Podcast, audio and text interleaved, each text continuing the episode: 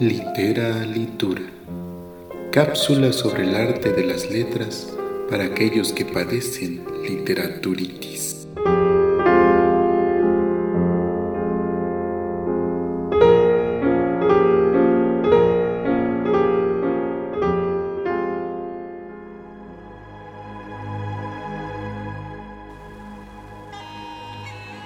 El 16 de junio de 1904, Leopold Bloom recorre las calles de Dublín, Irlanda, con sus ocupaciones sencillas de un hombre normal, al igual que su hijo adoptivo, Stephen Dédalos.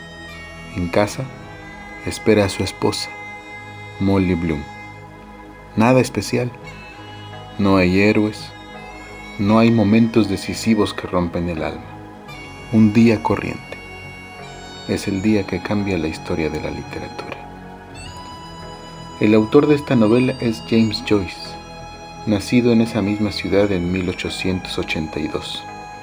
A los 40 años publica Ulises en 1922, hace exactamente 100 años.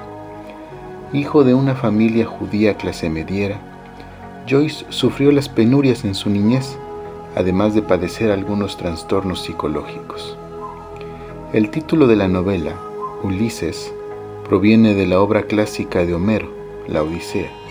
En latín, Odiseo es Ulises. Pero ¿qué va de la gran épica griega a este humilde publicista con más defectos que virtudes? La obra está construida sobre los motivos de la Odisea.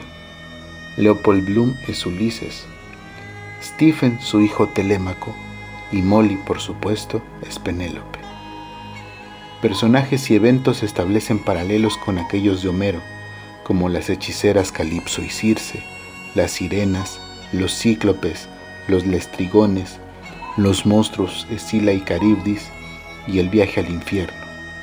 Tantos detalles y relaciones entre las obras que incluso se siguen descubriendo hasta ahora. Pero esto no es todo. Cada uno de los 18 capítulos del Ulises de Joyce muestra la madurez literaria que había alcanzado el escritor irlandés y que hacen de esta obra el nacimiento de la novela moderna.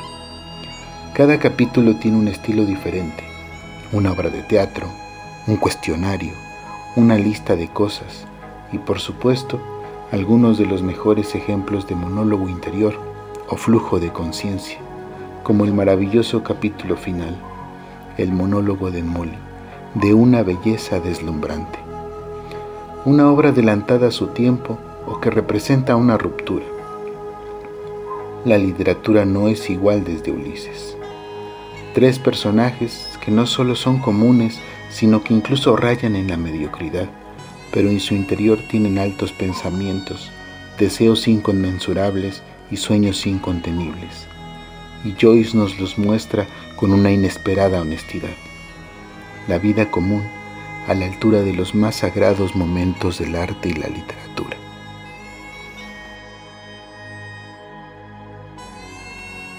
Yo soy Juan Carlos García. Síguenos en las redes sociales y comparte tus lecturas. Esto fue una producción para Voz de las Comunidades del Valle. Todas las voces, toda la música.